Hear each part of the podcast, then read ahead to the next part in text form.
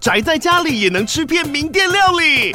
最懂吃的美食平台宅点心满周岁喽！二月二十六号至三月三十一号，周年庆消费满千折五十元，满两千折两百元，限量五十组超值组合包，原价二四九九元，特价二四零零元，搭配专区优惠再折两百元。鱼子烧麦、老爷叉烧、鲜肉汤包、墨西哥起司煎饼，揪朋友来家宅着吃更好吃。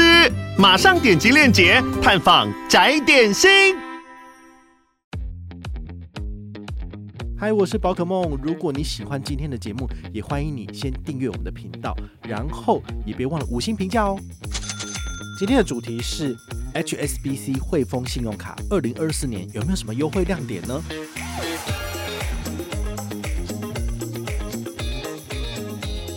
来，所 以后来他们就只能赶快限缩再限缩。那现在因为他已经说的差不多了，所以他其实权益在更新的时候都没有再缩水。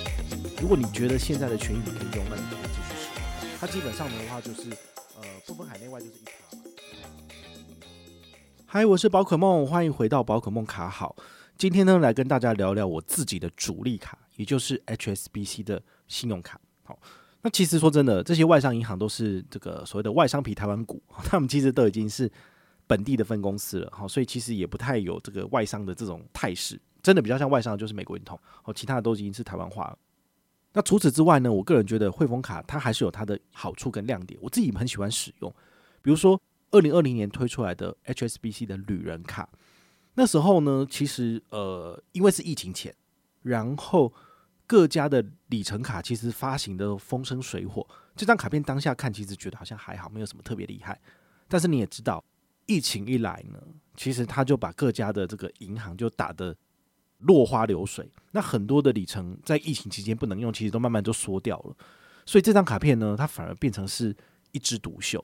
过了四年，它的权益其实没有什么缩减诶。对，我最常换的，比如说华航、长荣、新航，还有日航，通通都是一比一兑换。所以如果你持有的是 HSBC 旅人无限卡的话呢，国内十八元一里，海外十元一里，其实是非常非常好用的。好，所以这也是我为什么愿意写文章来推广跟推荐的原因。因为我以后这一年出国的机票呢，我就是用两张信用卡换。第一个呢，就是汇丰旅人卡的这个旅游积分；第二个呢，就是 Cube 卡的点数，就是用这种点数来换的。但是还没有算到这个美国运通累积的积分跟点数来用，所以我觉得真的很好用。如果你跟我一样，就是喜欢累积里程，而且是用全家人。这种团结的力量一起来累积的话呢，其实你真的很容易就可以一年飞一趟商务舱。说真的是这个样子，好，不然我这怎么来的？就是这样来的啊。好，那我们今天一个一个来跟大家聊聊，就是汇丰的一些信用卡。第一张就是汇丰的现金回馈卡，这张卡片其实也算是老字号的信用卡了哈。它国内就是一点二二，海外二点二二。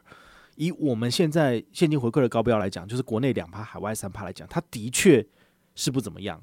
但是呢，如果你持有这张卡片，而且你真的不想去换卡使用的话，它其实还是可以用的。哦，它的差异就是跟两趴的差异，大概大概是零点七八嘛。那海外的话，二点二二跟三趴比起来，大概是差个零点七八左右。哦，所以你如果觉得这个差异没有很明显，因为你刷的不多，其实没有什么差。你要刷很多很多才有差。但如果你刷很多很多的话，我会建议你用旅程卡，就不要用现金回馈了。所以这个这张卡片反而是。呃，蛮适合小资主使用的，因为你永远不会知道今年下半年到底那些两趴三趴的神卡是不是就会就是缩回原形了，就什么都没有了，可能只剩一趴两趴之类的，这是有很高的可能性啊。因为这种两趴三趴绝对都是赔本在做的，那反而这种一点二二、二点二二，它可能赔的比较少，那它就可以永续去做经营。所以如果你不想换卡的话，这张卡片也许是你可以逆向思考去办的。好，这是我个人的观察。第二张呢是 HSBC 的汇转卡，它在二零二一年推出来之后，其实风生水火真的很厉害，因为它有包含接口，接口那时候缴费也没有，就是挡这个其他的外卡，目前是只能用台新跟玉山，所以你汇丰卡就不能缴费了嘛。但早期可以缴费的时候很厉害，大家就是疯狂缴，然后它这个三趴变六趴。然后之前的那个门槛没有到两千点的部分，好像是五千点，所以大家都可以缴个十几万。你知道那个点数就是真的是像打开水龙头一样，就是喷出来。所以后来他们就只能赶快限缩再限缩。那现在因为它已经缩的差不多了，所以它其实权益在更新的时候都没有在缩水。如果你觉得现在的权益你可以用，那你就可以继续使用。它基本上的话就是，呃，不分海内外就是一趴嘛。然后在指定通路有给额外的加码，比如说接口支付跟 PayPal，你可以拿到三趴回馈。那你如果有放钱在这个你的 HSBC 的户头里面，然后用它来扣卡费，月均余额好像要到三十万吧？好，那你就可以由三趴变成六趴，所以你的回馈其实是不是就变得很高很高很高？对，所以前提就是说你要真的很爱现金回馈，而且这些通路你都会去用到，那么。你就有机会可以拿到就是九四折的折扣。那其实接口可以做消费的地方真的不少，很多地方都可以用接口。所以如果你每个月可以在接口刷很多很多钱，那么这张卡片可能就适合你。好，所以这个是我个人觉得它的亮点的部分。反正它现在也没有缩水啊，所以你如果觉得不错，你其实是可以办下来用的。那第三张就是我自己本身有在用，而且已经用四年以上，缴了四次的年费的，就是 HSBC 的旅人卡。那旅人卡它有三个不同的等级。我自己最常用的是无限卡，因为无限卡给的权益虽然说缴交八千块年费很贵，但是我都有用好用满，所以对我来讲它是正收益的。那它的国内十八元一里跟海外十元一里真的很方便。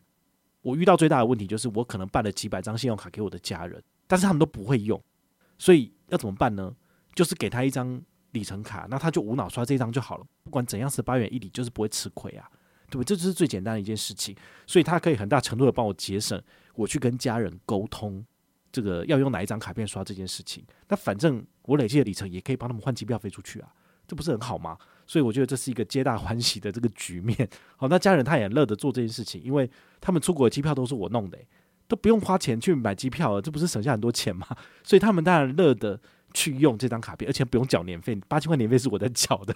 对，所以这张卡片最大的特色就是。八千块年费下去之后呢，你要办 N 张副卡都是免年费的。然后他有一年送你四趟的机场接送跟八次的贵宾室，只要你一年有出国两次，好，就是来回来回嘛，就是四趟机场接送可以用掉，那么它就绝对是一个正收益的卡片。好，怎么算呢？其实一趟机场接送大概一千二，所以四趟是不是四千八？那现在机场贵宾室呢，一趟更贵，要九百了。银行的公定价变九百，那九八多少？七千二。七千二再加上四千八，是不是就超过八千块的价值了？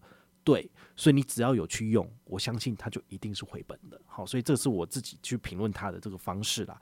那如果你自己本身没有办法缴八千块年费，你觉得太贵，因为它年收八十万才能办，那你可以退而求其次，申办它的旅人预习卡。旅人预习卡呢，它年费两千五比较低一点，那它的刷卡累计比例就差一点点。国内是十八元一里。海外是十五元一里，好，所以十五元一里跟十元一里，它其实就差了大概三分之一左右。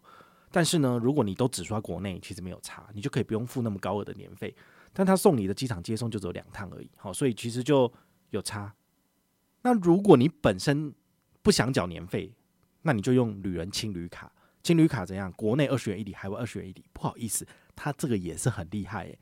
早期那个国内的里程卡在推出来的时候，都是三十元一里或四十元一里。你就知道星光日航卡国内只有四十元一里是多么悲惨的一件事情。你用这张卡片免年费，然后累积 JAL 的里程二十元一里，但这张卡片远远的是比这个官方的联名卡还要好啊。所以你本身是喜欢日航的话呢，那你更应该要办这张情侣卡，对不对？国内海外都是二十元一里，真的是很方便。好，所以这个是我个人呢对于汇丰目前的三张信用卡的一些基本的解析。好，那你也可以根据你自己本身的状况来选择适合的卡片。好，有没有跟团无所谓，但是呢，重要的是挑选卡片的这个选角、选卡的这个视野、这个眼光要对，好，这才是最重要的。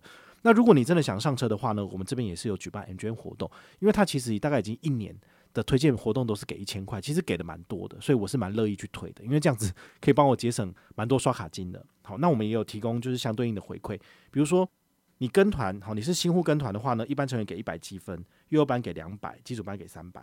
那如果你有认真参与活动，比如说你用了这个卡片，你真的觉得很好，然后你有再去其他的场域来做拍照的话，你来回报，那么我觉得你写的很好哈，一百字的心得加上五张心得使用的情境照片，被我选上了，在我的社群平台分享，你的积分就翻一倍，所以你一般成员就可以拿到两百积分。